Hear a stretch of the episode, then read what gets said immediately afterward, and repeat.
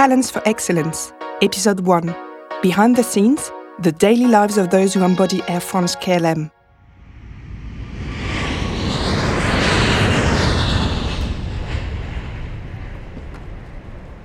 The captain is kind of the orchestral conductor of all this. He makes sure that customers are happy and want to return to us.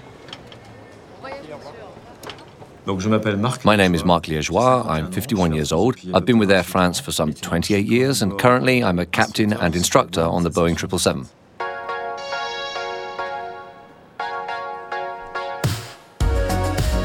Safely flying passengers to their destinations is a captain's number one task, but he has another one to ensure they leave and arrive on time.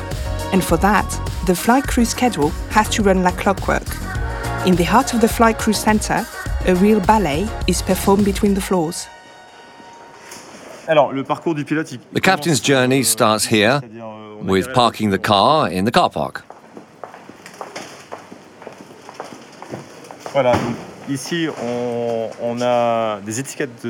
Here we have security labels that allow us to put a crew mark on our baggage. They'll be kept safely behind and we'll get them back once past the security check. So we put them on a baggage carousel.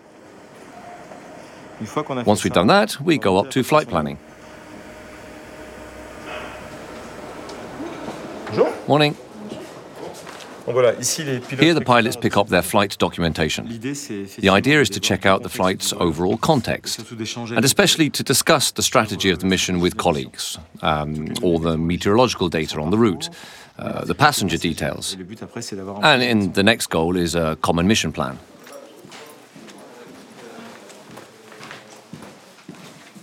Here we are in a flight planning room for long haul flights. This is where we share the flight documentation between several pilots.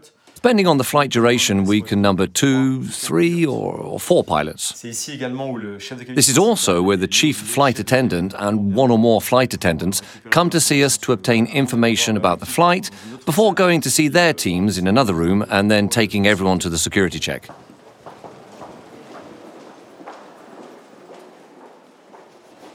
Here we are. We go through the gates. There's the security check. Then behind, we pick up our luggage. We're on the shuttle one hour 15 prior to departure, and in the plane one hour 5 before. We make sure that the plane is ready to board the first passenger 50 minutes before the departure time. A long haul aircraft carries between 200 and 470 passengers, so it takes at least 50 minutes to board all our customers. Then there is cockpit preparation, uh, data inputting to the onboard computer for pilots, cabin preparation for cabin crews, uh, safety checks on board, and loading the fuel, calculating the aircraft's performance, and closing the door at least three minutes before pushback. When all these steps go as planned, we have risen to the challenge. For some time now, we have even been seeking to optimize flight preparation and that, in the jargon, has a name. So, operational performance is an obligation with respect to our customers to make sure that the aircraft depart and arrive on time, and safely too, of course. It's a question of punctuality and also one of economic performance, of achieving the lowest possible fuel consumption, depending on the specific context. And then it's about what happens around the aircraft, being more efficient when cleaning and arming the aircraft, flexibility in the teams when you need more or less. It, it's all operational performance. We're currently looking to identify areas for improvement. Starting boarding on time, deciding on fuel very early so that they can load it quickly enough. It frees the plane a little bit from all these constraints.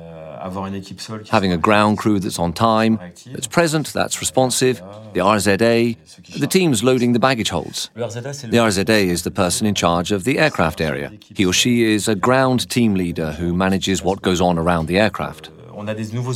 We're getting new tools. The iPad with a pilot mission app that helps us to assess the rate of boarding, loading, etc.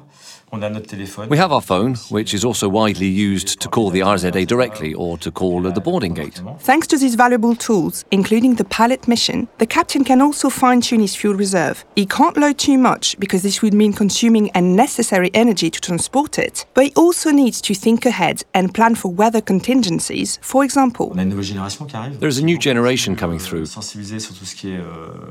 which is much more aware of the environment and the issues surrounding fuel consumption.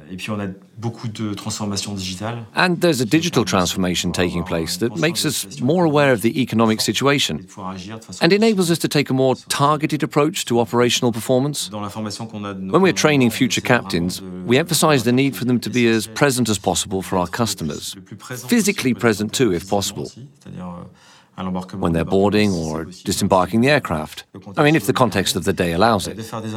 Passenger announcements that are as clear as possible, uh, as honest as possible, transparent. Never lie. That, that's what I tell them. You have to tell the truth, even if it's not easy. I think customers are happy when you're straight with them. If the op perf improves, as Marc says, the truth gets easier and easier to tell. There's a general awareness across all the professions, uh, an increased commitment, and ultimately, we manage to be more responsive, more efficient, and can improve the statistics a little.